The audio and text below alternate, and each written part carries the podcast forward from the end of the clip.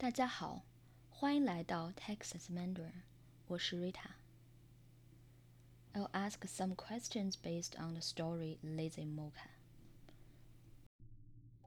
太昨天工作，今天工作，明天也工作。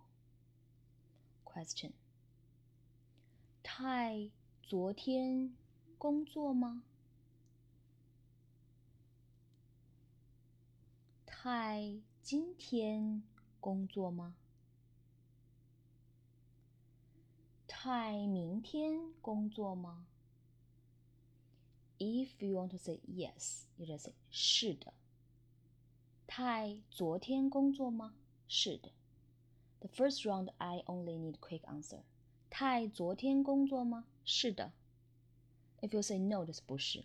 太昨天工作吗？是的。 泰今天工作吗？是的。泰明天也工作吗？是的。Okay, this round I need complete answer. 泰昨天工作吗？是的。泰昨天工作。泰今天工作吗？是的。太今天工作，太明天工作吗？是的，太明天也工作。Okay, this round only questions. You have to respond me, no answers. Okay. I mean, I I didn't give you answers. 太昨天工作吗？ 太今天工作吗？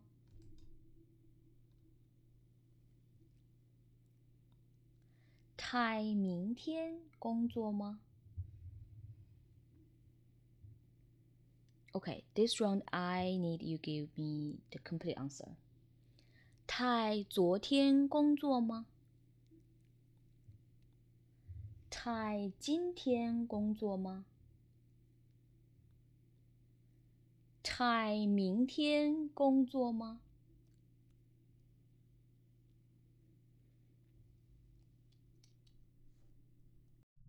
？Okay, the second part. I'll say the part of the story and then question. Mocha 昨天不工作，今天不工作，明天也不工作。Question based on this part. Mocha 昨天工作吗？I need quick answer. 哦，不是，Mocha 昨天不工作。Mocha 今天工作吗？哦，不是，不是，不是，不是。Mocha 明天工作吗？哦，不是，不是，不是，不是。this round complete answer. Mocha 昨天工作吗？是的。哦，不对不对，Sorry。Okay, start over. Mocha 昨天工作吗？哦，不是，Mocha 昨天不工作。Mocha 今天工作吗？哦，不是不是不是，Mocha 今天不工作。 Mocha 明天不工作吗？不不不，start over。Mocha 明天工作吗？